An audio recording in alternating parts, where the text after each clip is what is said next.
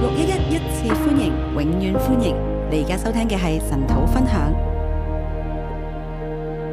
弟兄姊妹平安，弟兄姊妹平安，今日我哋睇箴言十五章。今天是我们看箴言十五章。哈哈，你第十五章睇到咩呢？十五章你看到什么呢？三十三節聖經，总共有三十三节圣究经。竟聖靈今朝要同我哋講咩呢？到底今天圣灵要跟我们讲什么呢？我得到嘅亮光係要成為受教的人，我得着的亮光是要成为受教的人。受教，受教，你係咪一個受教嘅你人？是一个受教的人吗？受教與不受教，受教與決定不受教你係義人定係惡人？就決定你是义人還是恶人。受教與不受教，決定你係聰明人定係愚妄人。受教与不受教就決定你是聰明人還是愚妄人。受教與不受教，決定可以咁講生同埋死，受教与不受教可以说决定生或死，得同埋失。得与失，平安與憂愁，平安与忧愁，生命與死亡。生命与死亡。所以我今朝我好有感動，同大家講咧，受教，所以今天我很有感動，跟大家說受教，成為一個受教嘅人，成为一個受教的人，你就得着一切。你就得着一切。你藐視教诲，你藐視教不受诲教，不受教，所羅門就話俾你聽。所羅門就告訴你，因我話所羅門因為啊箴言啊呢一呢一部分咧，都係所羅門所講，箴言這部分也是所羅門所說的，收沒收集喺所羅門嘅教訓之下。他收集在所羅門的教訓之下。你受教你就得着尊榮，你受教，你就得着尊榮；你唔受教你就必定跌倒。你不受教，你就必定跌倒。受教係好重要。受教是很重要的。啊，我哋睇下呢三十三節聖經，我们来看这三十三节圣经，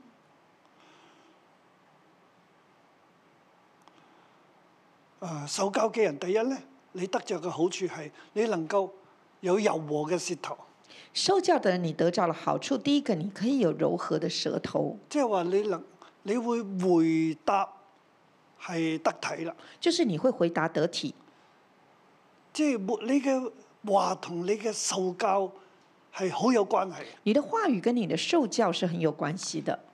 一個受教嘅人咧，一個受教的人係願意聽啦，是願意聽的，啊，你聽咗你先至懂得去回答啦。聽了才懂得回答。你係用言語嘅回答咧，去表達你嘅聽嘅。用言語的回答來表達你的聽，啊，而唔係啊你嘅父親、母親或者你嘅小組長啊同你講嘢，你就頂翻轉頭。不是說你的父母或小組長跟你講什麼，你就頂回去。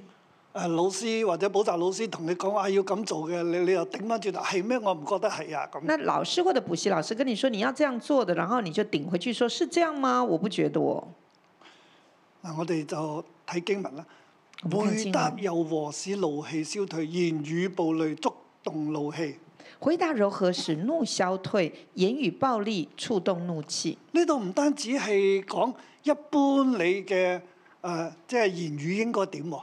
這裡不只是講一般言語當如我我何，以前都係睇比較啊，我哋要回答柔和啊，以前我的看法就是啊，我們要回答柔我和哋一唔點好，言語暴戾我啊，係們哦不要咪？言語暴力，即是嗎係？你同人講嘢，誒、對答你要柔和啊，唔就好是動氣啊，與人講話對答要柔和，不要動怒，係啱嘅。這是對的。我哋必須要咁。我們是必須如此但。係呢度更加咧係講到，當別人教你嘢、同你講嘢嘅時候，但是這裡更加是講到說，當別人教導你，你嘅權柄、你嘅父母同你講嘢嘅時候，你的權柄，你的父母跟你講話的時候，你回答柔和。你回答柔和。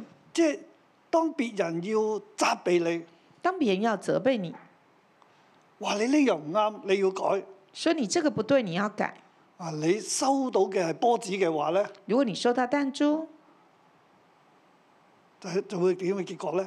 就有什麼結果呢？就會觸動怒氣嘅喎。你就會觸動怒氣，嗱，你自己已經係發怒先啦，你自己已經先發怒了，回答柔和，回答柔和，使怒氣消退，使怒气消言語。退暴戾觸動怒氣，言语暴力触动即怒气，係你回答嘅言語係暴戾嘅，就是你回答的言语是一个暴定力係的，柔和嘅，还是柔和的，就好決定嘅。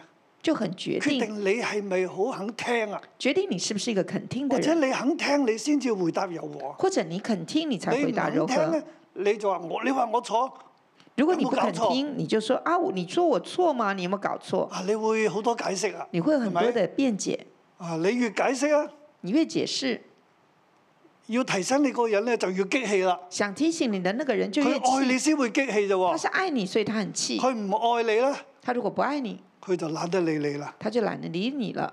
啊，我見到柏奇坐喺度啦，係咪？我看他破奇坐在那儿，啊，柏奇咧係我哋教會過去嘅不聽二號嚟 嘅，破奇是我们教会过去的，不听 二好。長進牧師係不聽一號。长居牧师是不听一好。我同佢講咩嘢咧？我跟他讲什佢么，第一句話一定回答你係乜嘢咧？他第一句柏话奇一定回答你说唔係咁噶，牧師不咁是啊这。样的，牧师。咁即係你講嘅先啱，我講嘅唔啱那你啦。说的才对，我说的就不对喽。咁不聽一號咧就係、那不听一号就是哦佢、聽咗，哦，OK，他听了就哦好，唔出聲，不不講話，但係佢做出嚟咧但他做根出本當來冇聽到嘅。就是等于沒 聽到，所以你以為聽到，其實係冇聽到。所以你以为他听了，其佢实他沒其實听唔，肯聽，其实是不肯听，心中有自己嘅諗法，心中有自心己的中覺想得法，咁先係啱啊。都觉得這樣才對點。解長進牧師會成為一個以前嘅不聽一號咧？为什么长俊牧师以前会成为不聽一号呢？因為心中好多憂慮，因为心中有很多憂慮，好多擔心，很多擔心，佢勝唔過自己嘅憂慮啊。他勝不過自己的憂慮，所以唉，對佢咧，佢即係有時都俾佢激死嘅，因為你同佢講好多嘢都冇用。有时候让他气得要命，因为講什麼也沒用。佢做咗唔係你唔係聽你講嘅，佢都覺得係聽咗你講嘅。他做了所以我話佢係不聽一毫。他做了，其实都不是聽你講的，但是他覺得我已經聽了， 所以我封他为不聽一号。咁啊，柏奇咧就係、你同佢講出咩，佢都話唔係咁嘅，牧師唔係咁嘅，唔係咁嘅。过期，無論你跟他講什麼，他就說牧師不是這樣的。但係經過多年嘅生命樹嘅教養啦，那經過多年生命樹的教養，佢哋兩個而家都睇到自己，他們兩個都看見自己，去明白都明白，啊，佢都會啊，牧師你就同我講啦。就會說牧師，你再跟我說吧牧。師，我是願意聽的，我是願意聽的，牧師，牧師我是願意聽的，有度喊。 就說牧師，我是願意聽的，然後就喊了，哭了。感謝神啊！原感來謝神你要能夠聽咧，好唔容易㗎。原來你能夠聽是很不容易的，好多時候要教你要幫你嗰個人咧，真係俾你激親。很多時候要教你要幫你的那個人，真的被你氣死了。你唔好話自己啊，你有冇激親教你嗰個人？你你嘅摸摸決定自己，你有沒有啊激怒了那個教你的權柄？你嘅回答係點啊？你的回答如何？啊，呢樣好重要啊！這件事很重要。呢個係第十五章嘅開頭第一句啊！这是第十五章的開頭第一句。你係咪行呢條生命樹嘅道路咧？你是不是走這條生命樹的道路，好決定你係咪能夠聽。很取決於你是不是能夠聽。你如果唔聽，如果你不聽，喺你個言語上都會表達到出嚟。在你的言語上也會表達出來的。智慧人的舌善發知識，愚昧人的口吐出愚昧。智慧人的舌散發知識，愚昧人的口吐出愚昧。嗱，你回答嘅説話係知識咧，定係愚昧咧？你回答的話語是知識還是愚昧？當人哋教你嘅時候，你係咪肯聽咧？當人家教你的時候，你肯聽嗎？耶和華的眼目無處不在，惡人善人他都監察。耶和華的眼目無處不在，惡人善人他都檢查，佢好知道你嘅心㗎。他很知道你的你係心。咪肯受教、肯聽神嘅話咧？神好知嘅。你肯受教、肯聽神的話嗎？他很知道的。你點樣話啊？神啊，唔係咁噶，都都冇用嘅，神都知嘅。你怎麼樣跟神說不是這樣的？他這是沒有用的，因為他都知道。温良的舌是生命樹，乖謬的嘴使人心碎。溫良的舌是生命樹，乖謬的嘴使人心碎。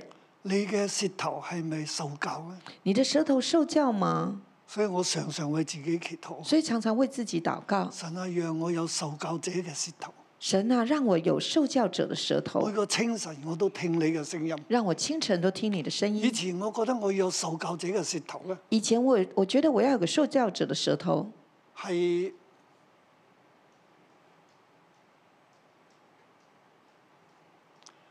我諗到咧，當我自己係願意聽嘅時候，我想到當我自己願意聽的時候，我入邊所講嘅嘢咧，我裡面所說的、口中所出嘅，口中所出的，都係表達我願意聽。啊都在表達我願意呢聽個。係受教者嘅舌頭這，是受教者的舌頭。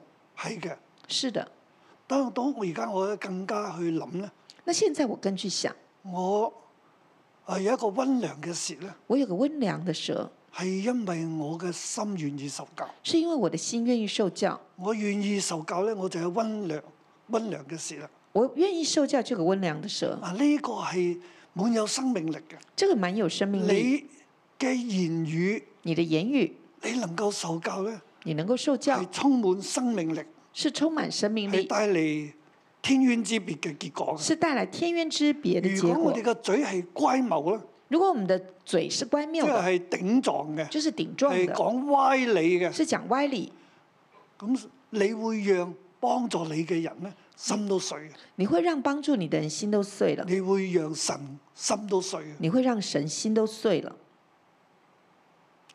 愚妄人藐視父親的管教，愚妄人藐視父親的管教，領受責備的得着見識。領受責備的得着見識。啊，我嚟到第二大點啦。我已經來到第二大點了，今日啊、要講嘅係五個大點啊，今天要講五個大點。就係、受教嘅人咧得着一切啊嘛。受教的人得着一切第。一樣嘢，你有温良嘅舌頭，第一個，你有溫良的舌頭，就係、一到四節啦。一到四節。然之後咧係嗯第五節開始啦，再來第五節開始，佢係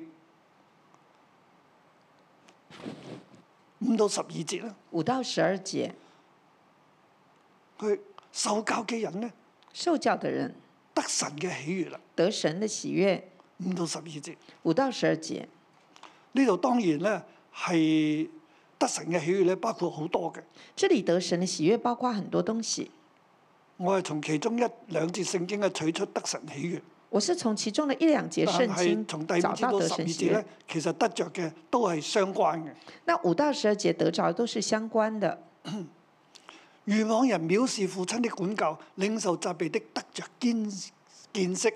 愚妄人藐視父親的管教，領受責備的得着見識。嗱，你受教咧，你會有見識啦。你受教，你就會有見識，你唔會藐視你父親，你不會藐視你的父佢同你親。講嘢，你藐視佢，他跟你說話，你藐視他，你會得着見識，你會得着見識，你就得着幫助。你就得着幫助。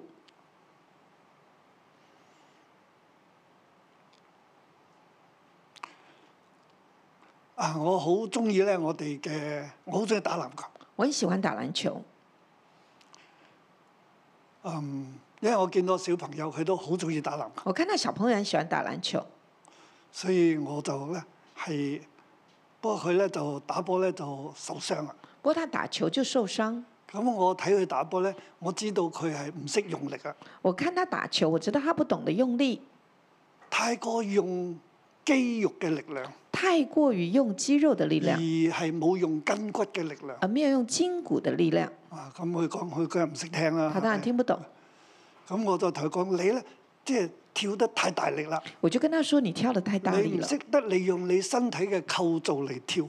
你不懂得用你身體的構我造咁來講跳咧。，你都未必明白嘅。我這樣講你也未必明白。譬如你咁樣比如說你蹲下去跳上嚟，呢、跳起來，個全部咧都係肌肉嘅力量，這全部都是肌肉的力係量，咪？是嗎？用大腿、小腿肌肉用大腿跳上小腿用個的身拉上嚟。肌肉力量啊，身體拉上但你來若。果打波咧，你識得用你筋骨嘅力量咧，那如果肌你即係啲啊筋嘅力量，如果你打球，你是的用是呃懂得用那個筋的力就量，係咧用核心力量，就是用你的核即係對呢心力個核量。心力量。核所以你跳嘅時候咧，你唔係就咁樣跳，你跳的時候就不是這樣跳，你係用彈力，你是用你的彈力，你筋骨有彈力嘅，你的筋骨是有彈力的，所以係是這樣彈彈跳的，就唔會係停咗喺呢度，就不會停在那兒不跳又，係用個彈壓落去。就是用那個再彈彈力上壓下去，然後自反然的彈上來是自然的。所以我話你感覺下啦，你感覺一下，我就要同佢講感覺下，我就跟他說你教感佢覺一下點，樣做嘅時候教咧，他怎麼做的時候，佢走咗去啦。 他跑了。呢個叫藐視父親嘅管教。 這就是藐視父親的管教。佢冇心機，即係你講咩啊？他沒有心機啊，說哎，我都唔你知講幾犀什麼利，我自己掂啊，我不知道多厲害，我可以咁咪的，冇得益處咯。那就沒有得益處啦。啊，唔好講再講啦，你要嚟跟我打波啦。再講下去，你要跟我打球了。真嘅，我哋就唔會得到知識啦。真的，我們就不會得着知識。你得誒、呃你冇見識啊，你沒有見識，因為即係識得嘅人要幫助你，你你唔接受幫助。因為懂得的人想啊幫呢你，個第五節你啊你不懂得接受幫助。義人家中多有財寶，惡人得利反受擾害。第六節，一人家中多有財寶，惡人得利反呃反受搅呃擾害。你有冇受教咧？你受教嗎？好重要。是很重要縱的。然你屋企好有錢咧，縱使你家中很有錢，如果你唔受教咧，如果你不受教，你嘅錢反而害咗你。你的錢反而害了你。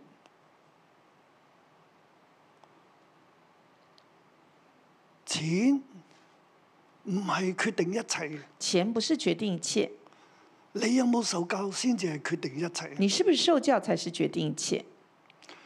智慧人的嘴播揚知識，愚昧人的心並不如此。智慧人的嘴播扬知识，愚昧人的心并不如如嗱，此。呢度係講到一個啊、受教嘅人咧，这是在講一個受教的人，佢嘅嘴係點啦？他的嘴是如何的，佢點樣對人啊？他怎麼對人點的，樣處理事啊？怎麼處理事，佢係傳播知識啊，他是傳播知識呢，定係傳播啲愚昧嘅嘢咧？還是傳播一些愚昧的東西呢？嗱，呢度第八節開始更加進入啦，就係、講到為神所喜悦啦。第八節就更進入了，就講到為神所喜悦，惡人獻祭為耶和華所憎惡，正直人祈禱為他所喜悦。惡人獻祭為耶和華所憎惡，正直人祈禱為他所喜悦。如果你唔受教啊，如果你不受教，你獻祭你獻祭都冇用。也沒用。諗諗唔諗到掃羅啊？你想到掃撒羅母耳嗎？點同佢講啊？係咪？掃羅怎麼說？聽撒母命耳怎勝麼說於？獻祭啊，說聽命勝於獻你祭，肯唔肯聽啊？肯聽嗎？你唔肯聽咧，獻祭咧神都憎惡啊！你不肯聽，你獻祭神也憎惡。你你肯聽咧，你禱告啊，如果你肯聽，你禱告，神喜悦你啊！神喜悅你。惡人的道路為耶和華所憎惡，追求公義的為他所喜愛。惡人的道路為耶和華所憎惡，追求公義的為他所喜愛。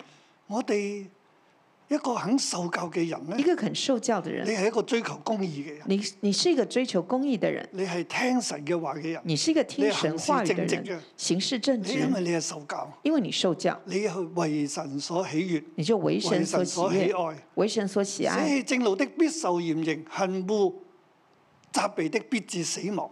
捨棄正路的必受嚴刑，恨惡責備的必致死亡。你唔受教，行你自己要行嘅道路，不受教偏行己路，你恨惡責備，恨惡責備，至終必係滅亡。至終必是滅亡。陰間和滅亡尚在耶和華眼前，何況世人的心呢？陰間和滅亡尚在耶和華眼前，何況世人的心呢？神睇住陰間，睇住滅亡，神看着陰間，看着滅亡，佢睇到嘅。他看見的。陰間滅亡佢都睇到，陰間滅亡，他都看你見。嘅心係點，佢更加睇到。你的心如何，他更是看得見。你能夠睇透陰暗嗎？你能夠看透陰暗嗎？你睇唔透，你看不透的。但係神睇透你嘅但心，是但是神看透你的心，因為陰暗神都睇得通，因為陰暗神都看得冇通，嘢能夠攔阻神。沒有東西可以攔阻你入神。邊嘅思念，你係咪真係受教咧？神知嘅，你里面的思念，你是不是真受教呢？神你知道係的。咪正直咧？你是不是正直呢？神知㗎，神知道的，所以唔係拍其一句，唔係咁㗎。牧師牧師就哦係啊，唔係咁嘅。不是说破破旗子说不是这样的，然后牧师就说哦我不是这样的。牧師知睇到柏奇嘅需要啊，牧师看见破旗的需要，睇到柏奇誒佢嘅處境係點，看佢嘅見心破諗啲乜旗嘢，，他的处境，他的心在而係想想什么，幫助佢嘅。而是想帮但助係過他。去咧，佢就執住自己過去喺職場啊，過去自己嘅成長啊，或者自己過去睇過嘅書啊，誒所佢嘅經歷啊，所定型嘅嘢。他过去他就抓住自己，无论在职场啊，或者是看过的书啊，过去的学习啊，所定型的东西。啊！但係其實我要幫助你咧，我係睇得通、睇到你嘅其心实我要諗啲乜帮嘢。助你，是我看得通，我看到你的心在想什么。神更加睇得通我哋每神一個更人。加是看得通透。褻慢人不受責備，他也不就近智慧人。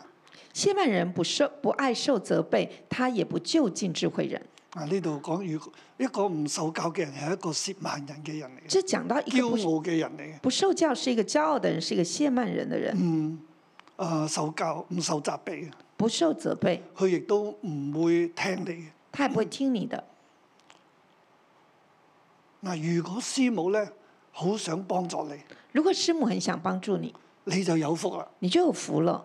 但係如果你知道師母好想幫助你，但是如果你知道师母很想帮助你，啊，你係好願意受教嘅咧，你愿意你受係有福教啊，。你就有福。但係如果咧，你好似貼心咁過去嘅貼心，如果你好像过去的贴心，師母梗係唔想佢食咁多唔好嘅嘢啦，係师咪？母当然不想他吃那么多不好咁的佢东每次西，買啲唔好嘅嘢，他每咁次我偷裝買埋一師些母不好的喺东度西，，冇。哦，咁啊，快啲 A 翻去啊！ 就偷偷的看师母在嘛，然后赶快拎回家，嗱，呢啲叫做唔受教，这叫做不受教。或者咧，或者好似誒、呃你見到師母咧啊出 lift 啦。或者你看到啊，师母出了电啊，梯，從電梯呢度出嚟，從要電入梯 office 出嚟啦你見到哇，師母嚟到，哎，即刻閃咗你佢，看到哦，师母来了，快闪！即刻閃入廁所，你快闪进 或厕者所，閃入辦公室。或者闪进办公室，啊唔好睇到我，唔好睇到我不，要看到我，不要看到我。呢啲係不受責備，啊这些就是不受责备不，就近智慧人，不就近智慧人，你係唔聽。你是不聽。從呢一啲嘅嘢，你可以睇到你自己係咪一個受教嘅人。从这里你可以看见自己是个受教的人吗？仲有另一樣嘢咧，还有另外一样东西，就係、你中意講嘢俾你個權柄聽咧，你喜欢讲东西给你的权柄听，定係你中意聽你嘅權柄講嘢咧？还是你喜欢听你的权柄讲话呢？顯明你係咪一個受教嘅人？这是显明你是不是一个受教者。再諗多啲。再想多一点，你同你權兵傾偈嘅內容，你諗下最近你你想一想，你跟你权柄讲的内容、聊天的内容，你一路係講緊你自己中意講嘅主題，你是一直在讲你自己喜欢的主题吗？定係你可以去貼住你權兵所講嘅主題，你还去是聽你，你可以去贴近你权柄所讲的主题，你去听呢？通常一個嘅對話係咪？通常通常一个即係对你话，講下我講下，你讲讲我讲彼讲，此都影響緊對方，彼此都在同埋係影响对方，選擇緊主題講啲乜嘢。都在选择主题要讲什么。我哋一個唔受教嘅人咧，一个不受教的人，係唔中意講關於權柄所提出嘅主題。是不喜欢听关于权柄所提出我来的哋主關心题。嘅係我自己嘅事，我们关心的是我自己的我事，關心嘅係我諗嘅嘢，我想的东西。我關心嘅我做呢啲嘢，你同唔同意？你有冇肯定？我做这些东西，你同意吗？你肯定吗？你有冇讚我？你赞我吗？哇！我最近傳好多福音啊，小組長。我最近传很多福音呢，小组长，哇！我最近咧真係連即係個仔考試啊，我都將佢放埋一邊啊！哇！我帶咗廿個人信主啊！儿子考试我也放在一边，我带了二十几个人信主。你個權柄你要同你講，你权柄跟你说，有冇搞錯？你個仔考試你都唔理，你有没有搞错啊？儿子考试你也不管，你唔應該咁噶。不应该这样哦。我傳福音喎、他说：“哎、我去去哦我翻传福神音土的，喎、我去晨祷。”哎，啊！你覺得呢啲好重要啊？你覺得是其實佢哋很重唔要好做咁多啊！权柄叫你不要做那么多，你唔聽，你不听。你覺得權柄都唔夠熟靈。你覺得权柄都不属灵。其實我哋先做好一個人，其实我们要先做啊好一个盡好你人，嘅責任，尽了责任你先至就講服侍嘅。才可以讲服侍。如果你嘅服侍係犧牲你嘅孩子嘅，呢、如果你的服侍是牺牲你的孩子，個服侍唔蒙神喜啊悦，这个服侍就不蒙神喜悦，因為嗰係你生來嘅責任，因为那是你生来的责你係任必，須做嘅。你是必须做唔的。係做一啲宗教嘅行為、宗教嘅數字，神唔係睇呢啲，神不是看你做一些宗教的数字或者是行为，聽命勝於獻祭啊！听命胜于献你祭。獻上幾多？你献多少？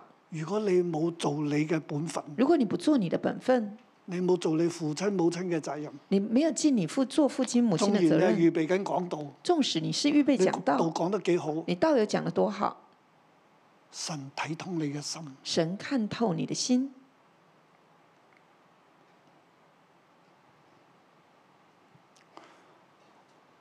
要講嘅好多喎，點辦呢？要讲了还有很多，怎么办？嗯，好，去到第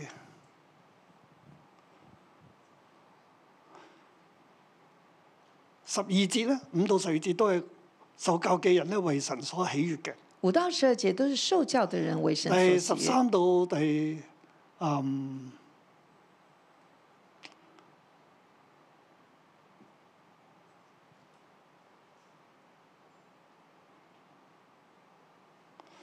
二十九節咧，我十跳啊，係十三到二十九节，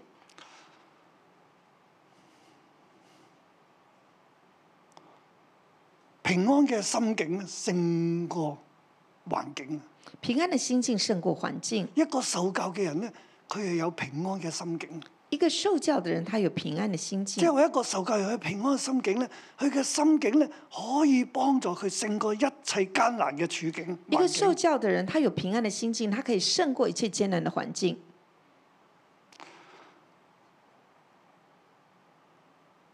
十三到二十九節啦，十三到二係十啊九呢节段，哇好長啊！这段就很长。心中喜樂，面帶笑容，心裏憂愁，靈被損傷。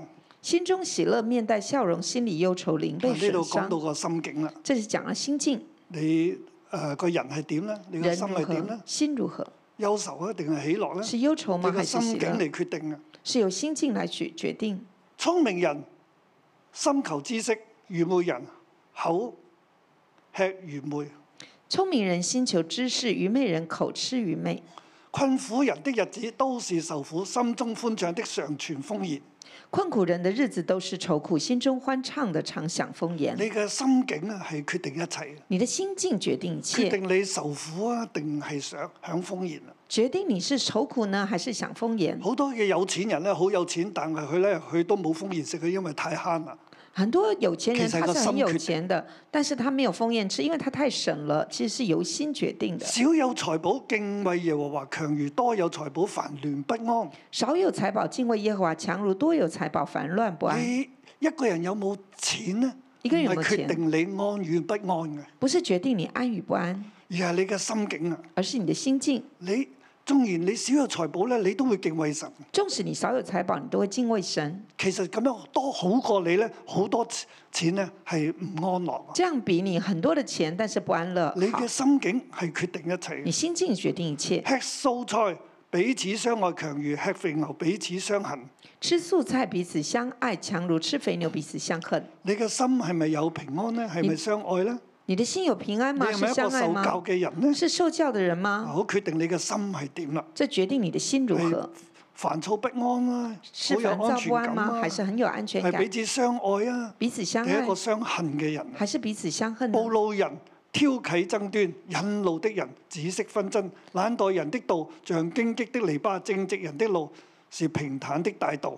暴怒的人挑起争端，忍怒的人止息纷争，懒惰的道像荆棘的篱笆，正直人的路是平坦的大道。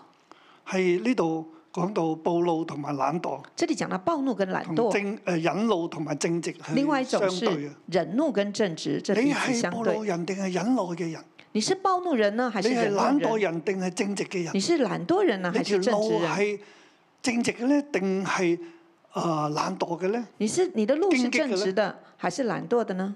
其實睇你有冇一個受教嘅心。就是看你有沒有受教者的今心日。你都可以睇到你自己係咪受教，今天你都可以看见你啊你自所己是行不是嘅受道教，路係咪平坦你嘅，走的路平坦吗？係咪正直嘅，正直吗？定係你行嘅路好唔容易行？还是你的路很难行呢？其實因為你有冇受教，就是取决于你是不是受教。你係咪好多爭端呢？你有很多争端吗？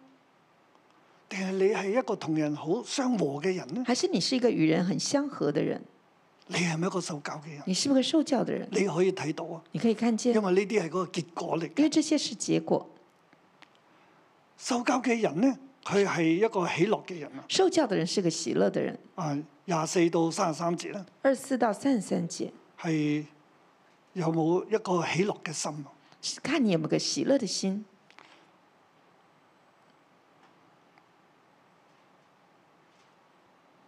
好啊、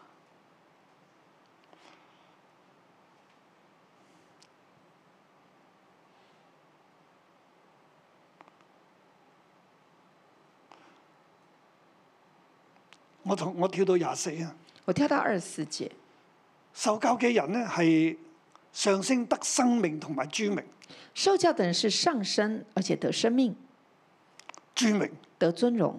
就去到三十三節係尊名，就到三十三节得尊荣，尊名以前必有謙卑啊！尊荣以前必有谦啊卑，呢個係受教啊，这是受教，你一定係有尊名嘅，你一定有尊荣，你一定係上升得着生命。你一定是上升得我從着廿生四命。節開始講啦。啊我从二十四智节慧开人始從说，生命的道上升，使他遠離在下的陰間。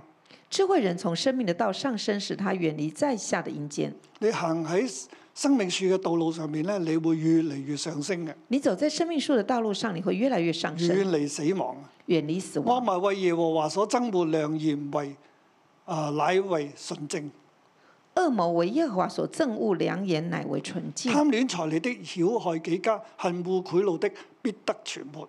贪恋财力的扰害己家，恨恶贿赂的必得存一活。個受教嘅人呢，一个受教的人，你係神所憎惡定所喜愛呢？你是神所憎恶的，还是神所你有喜爱冇的好呢？純正嘅言語呢？你有很纯正的言语定吗？係好貪婪？还是贪婪呢？如果咁呢，如果貪是这婪样，呢，你必定係害咗自己啦。如果你贪婪，你就害了自己。義人的心思的心思量如何回答？惡人的口吐出惡言。一人的心思量如何回答，恶人的口吐出恶一言。個受教嘅人呢，佢係會係思量點樣去回答嘅，一个受教的人，他会思量怎么回答，佢唔會即刻就反彈嘅，他不会立刻反弹，就唔會吐出惡言。就不会吐出恶言。耶和華遠離惡人，卻聽義人的祈禱。耶和华远离恶人，却听一人的佢祷係告。神所喜悦嘅。他是神所喜悦眼的，有光，使心喜樂；好信息，使骨滋潤。眼有光使心喜乐，好信息使骨滋润。一個受教嘅人，佢嘅眼睛咧係有光嘅，有亮光一嘅。个受教的人，他的眼佢睛嘅有心亮光係，喜樂嘅，他的心佢是傳喜乐嘅的。好信息咧係使人得醫治嘅。他传的好信息是使人得医治聽的從。生命的責備，必常在智慧人中。听从生命的责备，必藏在一智個慧受人教嘅人中。咧，佢肯聽咧，佢就會喺智慧人當中出入。啊一个受教人，他肯听，就会在智慧人中出路即。係佢都係一個智慧人，也就是说，他也是个智慧人，佢有智慧嘅朋友。他有智慧的朋友。棄絕管教的，輕看自己的生命。弃绝管教的，轻看自己的生聽命；從責備的卻得智慧，听从责备的，却得智慧。敬畏耶和華是智慧的訓誨，尊榮以前必有謙卑。敬畏耶和华是智慧的训诲，尊荣以前必有谦卑。呢度講到一個受教嘅人呢，你會喺生命嘅道上不斷上升，这里讲到一个受教的人，你会在生命的道上不断的上升，得生命啦，得生命，得尊名啦。得尊荣。呢個係咩尊名呢？这是什么尊荣？你會喺智慧人當中出入，你会在智慧人当中出行路下，行下呢，走着走着，你會喺尊貴嘅人當中出入，你会在尊贵人中出行路，下行下呢，走着走着，你會成為好被神使用嘅領袖。你会成为被神大用的领袖。你喺王嘅身邊出入，你在王的身边出路，神會大大嘅使用你。神会大大使用你。受教好重要。受教真的受很教重決要，定一切。受教决定一切，你開心唔開心，开心不开心，家中有錢冇錢，家中有没有钱，決誒、啊你嘅受教咧可以讓你勝過呢一切。你的受教可以讓你勝過這一切。嚟緊我哋尋晚祈禱啊，八年嘅動盪嚟到啦，昨天我們禱告，百年的動盪來到，但係我哋肯受教，肯聽神嘅話。我們肯受教，肯聽神變的咗嘅話。受教就係我哋肯祈禱啦，現在我們的受教就我是我們哋肯禱告，肯行公義啦，遠離惡事我啦，們肯行公義，遠離惡我哋事，與啊清心禱告嘅人一齊啦，我們與清心禱告的人一起，我哋必得生命，我們必得生命，並且我哋必不動搖，並且我們必不動搖甚，至係世界越動搖嘅時候，甚至世界的動搖，我哋越係得到上升，我們越得着上越哎升，係得到生命，越與得尊榮着生命與尊榮。如果你經濟唔係好好，如果經濟不是太好，你點樣讓你嘅經濟好你咧？怎麼讓你的經濟好？從受教開始，從受教開始，聽神嘅話聽開始，神的話開始，做一個正直人開做一個始，正直人開始，唔好走歪路，不要走歪路唔，好走偏路，不要走偏路，唔好貪心。不要貪心。今日咧貪心嘅人咧係受好大嘅警戒嘅，今天貪心的人受很大的警戒，因為因尋晚我哎哋講到好多魚鈎落嚟噶嘛，為我係們昨天我們講到很多魚鈎下咪？來，你一貪咁就上吊一㗎啦，貪就上吊，就係、跌到，就跌倒，會跌得好慘。會跌得很慘。求主幫助我求哋主幫助我們成為一個受教嘅人，成為一個受教的人，得着一切，得着一切，勝過一切，勝過一切，勝過環境。勝過環境。阿 m 阿門。祝福大家。祝福大家。哈利路亚，弟兄姐妹，让我们齐起一起来敬拜我们的主。主啊，帮助我们亲近你，帮助我们有一个受教的心，有一个受教者的舌头。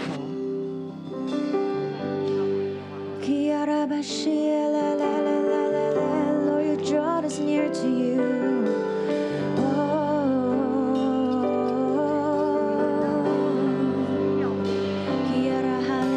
Oh. Draw me close to you.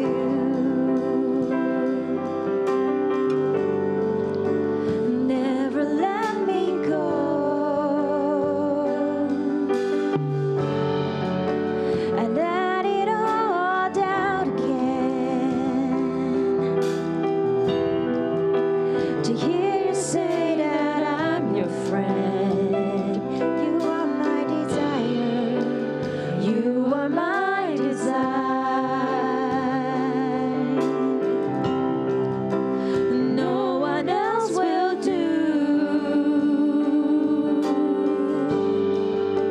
Cause nothing else could take your place. To feel the world of your embrace. Help me find a way. Bring me back to you. You are what I want.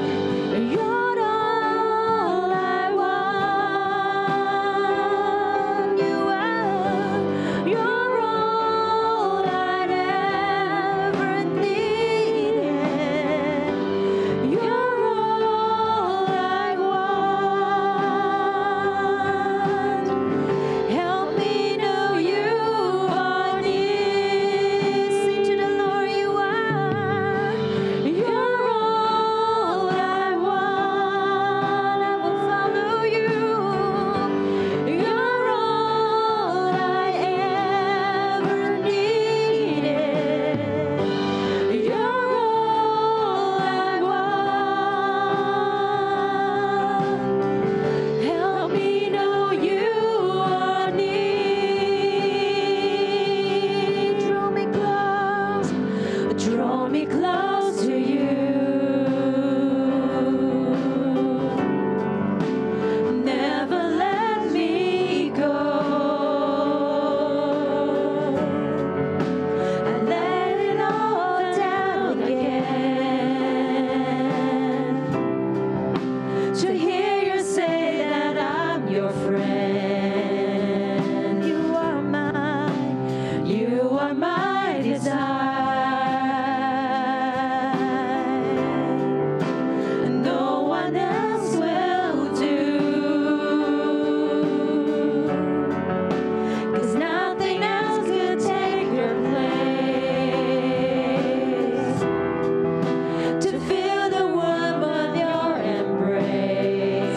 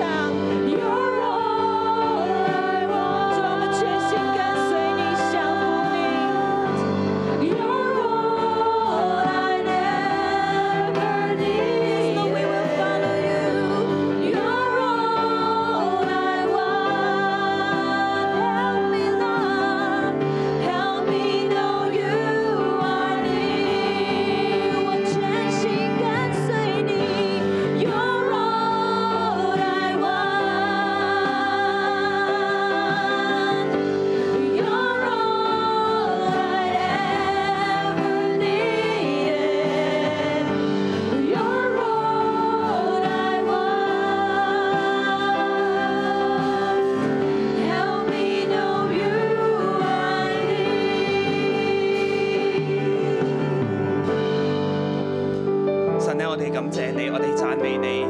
神啊咧，我哋多謝你，每一天你用話語嚟到餵養我哋每一個。神咧，我哋要讚美你。弟兄姊妹，好唔好？我哋咧都嚟到開聲，我哋嚟到讚美。喺我哋嘅生命當中，我哋有權柄；喺我哋嘅生命當中，神你為我哋設立屬靈嘅權柄，讓我哋有有一個咧受教嘅心，好唔好咧？我哋一同嘅嚟到開聲。神啊咧，我哋讚美你。谢谢你赞美神，帮助放下许多的神啊咧，我哋讚美你，你讓我哋咧有肉身嘅父母。神啊咧，我哋讚美你，你俾咧我哋咧喺你嘅遮蓋裏邊。神啊，我哋赞美你。每一日喺呢度，我哋都支取神土嘅 mana。主啊，你俾我哋靈，俾我哋糧，嚟到喂養我哋。原嚟我哋嘅生命都係枯乾嘅，但係主啊，因為得着你嘅靈量，我哋嘅生命就可以起嚟。多謝耶穌讚美你，你俾我哋小組長，俾我哋屬靈嘅父母親，我哋嘅牧者嚟到引領我哋當走嘅路。主多謝你，讓我哋喺小組嘅裏邊，我哋能夠聽。我哋能夠咧去學習，我哋謙卑嘅嚟到去跟從神。主，我哋多謝你，讚美你。係主，我哋每一個人今日咧懷住聆聽嘅心，嚟到你嘅施恩寶座前。主，我哋打開我哋嘅心，你同我哋講：涉萬人不愛受責備，涉萬人，涉萬人。主，我哋唔會覺得我哋係涉萬人。但你同我哋講，涉萬人不愛受責備，不愛受責備。主，我哋承認我哋不愛受責備。一個涉萬人就係不愛受責備。他也不就近智慧人，涉萬人也不就近智慧人。主啊，你對我哋嘅心去说話。主啊，你今日同我哋每一個人心裏边去到講，甚至我哋呢一刻打開我哋嘅耳仔，涉萬人不愛，不愛受責備，他也不就近智慧人。主，我哋呢，某程度我哋都係唔聽。我哋唔愛受責備，更加我哋唔中意就近權柄，唔中意就近智慧人。主，我哋唔想做涉萬人，但係我哋嘅生命卻像一個涉萬人一樣。主啊，你今日將一個智慧放喺我哋裏邊，聖靈你充滿我哋每一個，讓我哋反思。反思我哋嘅生命，就好似涉萬人咁樣。主，我哋擁抱我哋嘅思想，擁抱我哋嘅己見，堅持我哋嘅己見，甚至反彈，甚至逃避，唔中意靠近權柄，唔中意靠近智慧人，唔中意靠近我哋屬靈嘅父母，唔中意靠近我哋肉身嘅父母。主啊，你幫助我哋。幫助我哋。我邀請弟兄姊妹，你就近兩個兩個，好冇咧？去到分享，去到祈禱。你分享頭先聖靈去到提醒我哋，你係一個靠近權柄、靠近喜歡接受責備嘅人嘛？你喜歡靠近權柄，包括你嘅肉身嘅媽媽、屬靈嘅爸爸媽媽。甚至當權柄咧去到講一啲同你嘅思想唔一樣嘅時候，你係反彈啦、頂翻上去啊，唔係咁嘅，唔係咁嘅咁樣啊，你係點嘅咧？跟住就彼此去到認罪祈禱，好深嘅反省啊！今日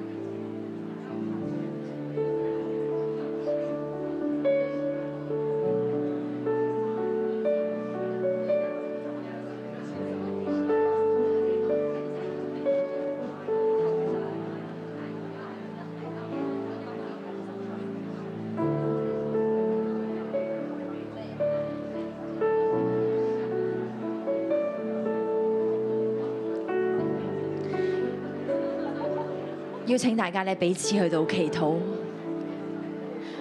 除去我哋嘅懼怕，讓我哋去到靠近權柄，靠近智慧。唯有神去到改變我哋，讓我哋嘅回應唔係擁抱住自己一切嘅堅持己見，求神去到幫助我哋。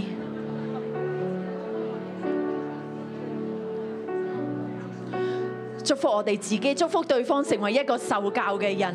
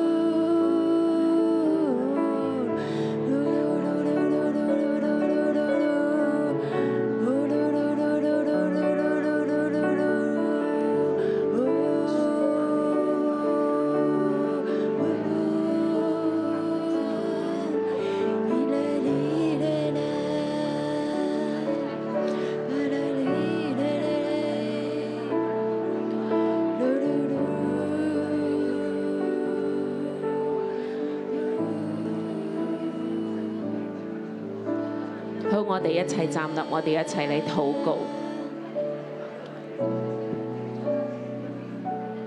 温良的舌是生命樹。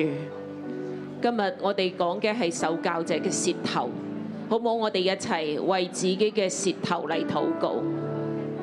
我嘅舌頭係咪一個受教者嘅舌頭？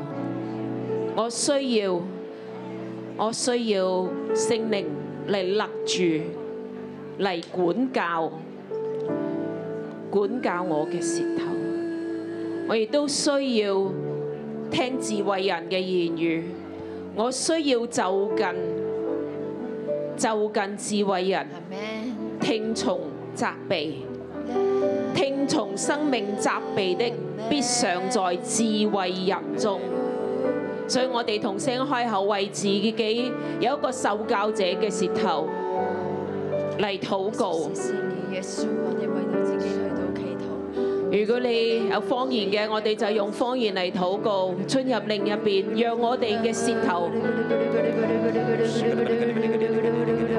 係受教嘅，係降服喺聖靈下邊嘅，唔係聽從自己嘅血氣，唔係自己中意唔中意，好聽唔好聽。讓我哋嘅舌頭降服。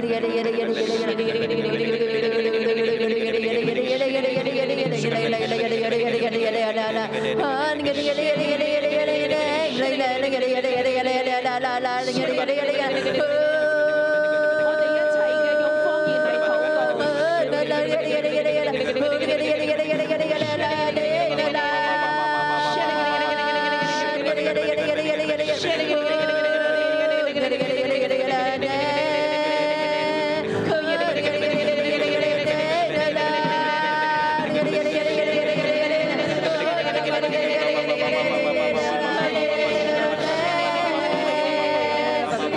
Hallelujah.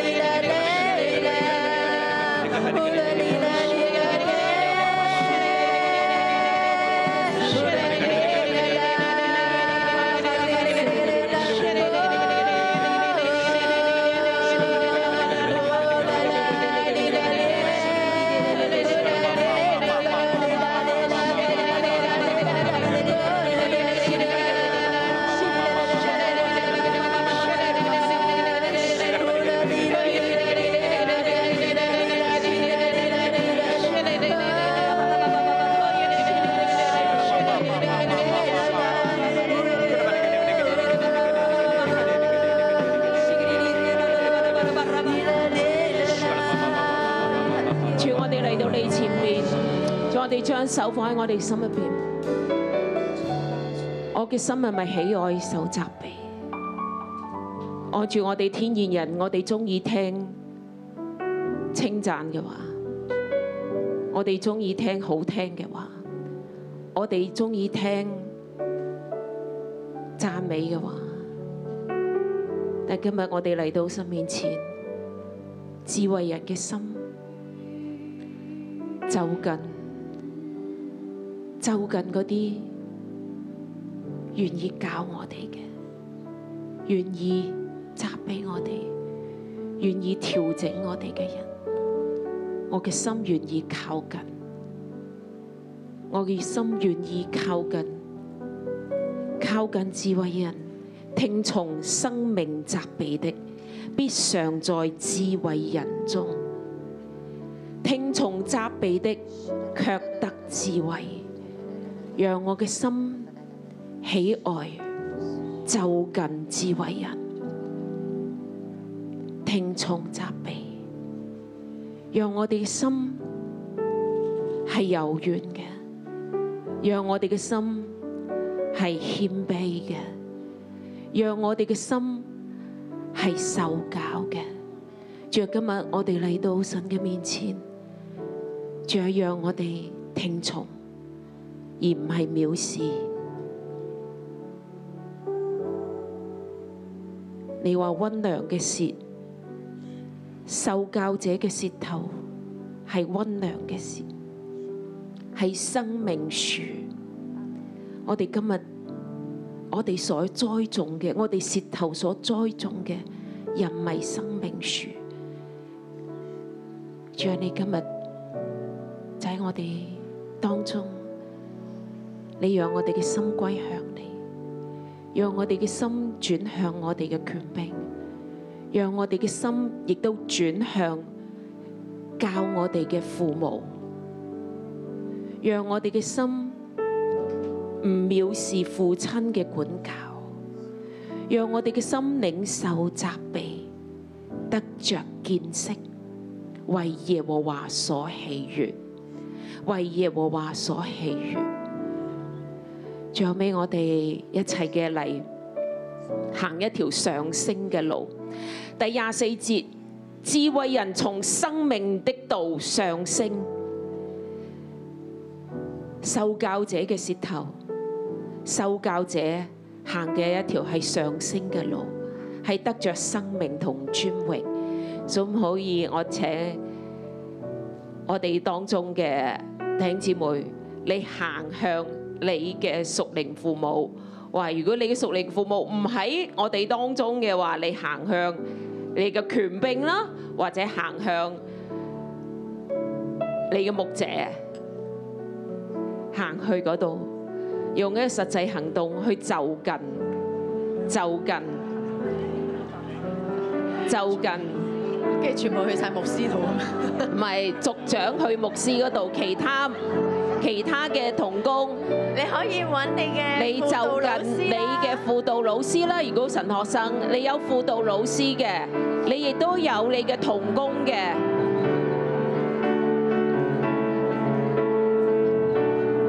族長可以，當然可以咁樣就看。咁你慢慢睇到咧，可以嘅。最後尾我哋其實係成為一棵生命樹㗎，阿咩？係係開枝散葉㗎。你揾你嘅族長，誒唔係你揾你嘅權柄，然後你個權柄係帶住你連於生命樹，牧師度。係啦，係連嘅，係連嘅，係相連嘅。你揾你嘅權柄，你嘅權柄揾你嘅權柄，你嘅權柄再揾你嘅權柄係咪？咁最後尾係點樣啊？係連成一棵嘅生命樹，會未奶咩？係連成一棵生命樹，係連結嘅，係連結嘅。我就近我嘅權柄，我可以收蘋果。我嘅權柄亦都就近佢嘅權柄，佢嘅權柄亦都就近佢嘅權柄。咁呢棵樹就係一個生命樹，係一個 life giving 嘅，係一個 life giving 嘅生命樹。冇人如果我哋唔受管教，我哋唔受責備，我哋就落單啦，我哋就落單噶啦。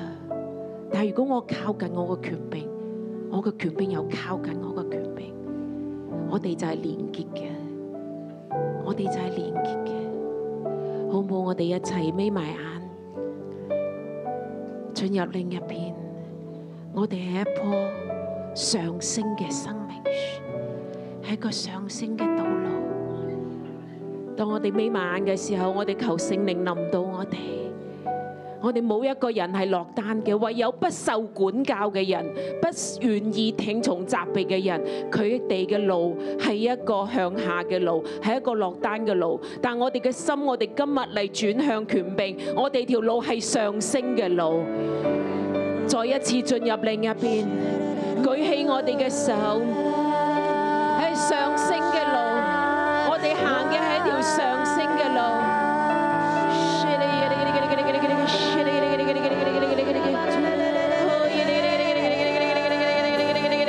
智慧人從生命的道上升，上升得着生命，得着尊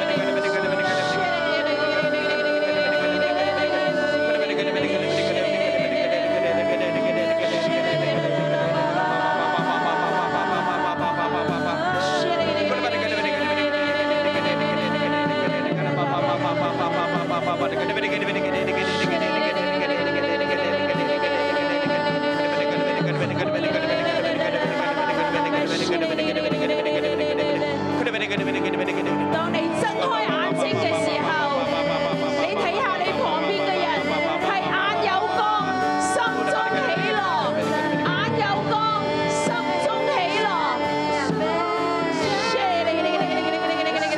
我要成為生命樹，我要成為生命樹，我要成為生命樹，我要成為生命樹。我哋宣告，我要成為生命樹，我哋宣告，我哋每一個人要成為生命樹，堅定生命樹。成為生命樹，我要成為生命樹，成為生命樹，我要成為生命樹，成为生命树，我要成为生命树，成为生命树。我哋成為一棵生命樹，我们成为一棵生命树，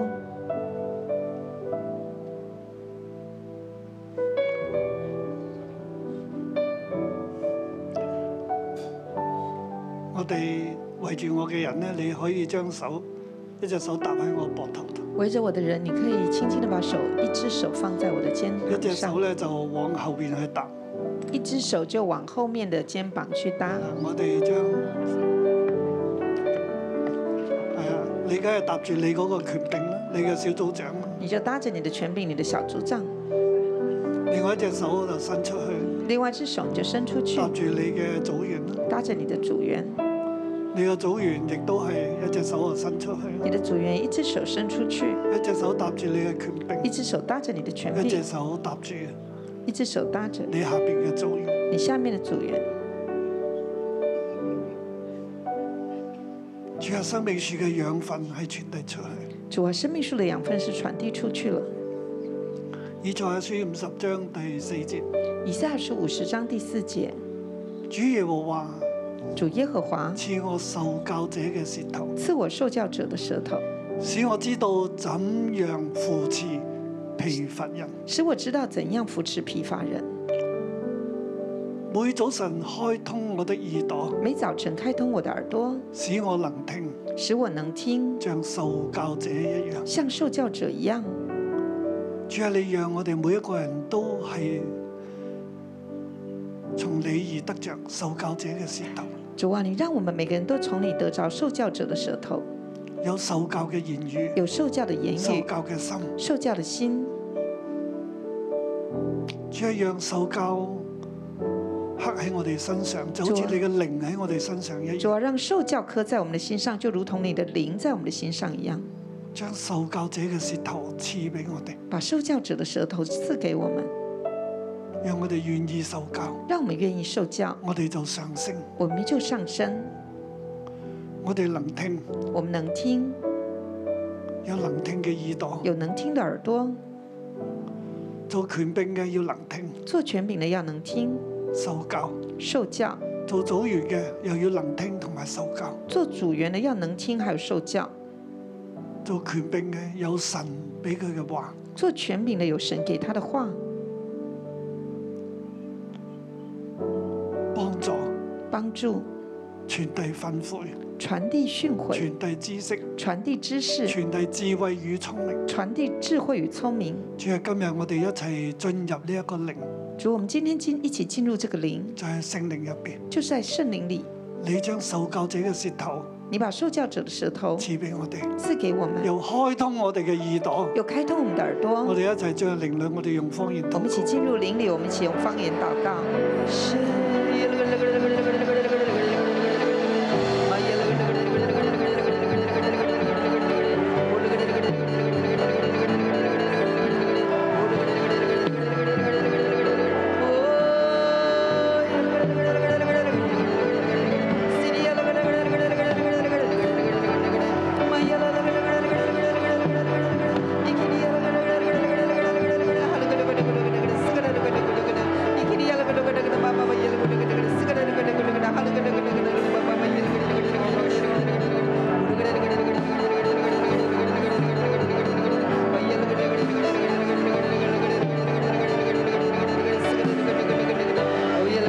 聖靈啊，求你將受教者嘅舌頭賞賜俾我哋，圣灵啊，求你把受教者的舌头上每一個人给我们每一个人亦，都開通我哋嘅耳你都朵，开通我们的耳讓朵，我哋成為一個接願意接受管教、让我们成为一个愿意接受管喜教、愛受管教嘅人。喜愛受教的人。我哋唔要遠離責備，我们不要远离责我哋唔备，要遠離權柄嘅訓我悔，们不要远离权柄的训又诲，俾我哋有能聽。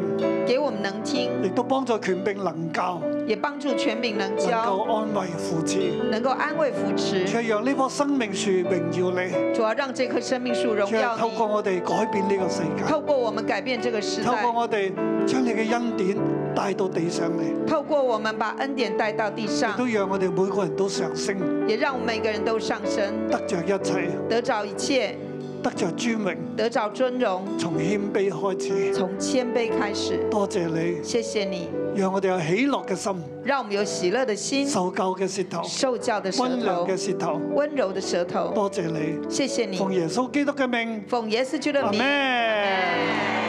好多謝大家，祝福大家。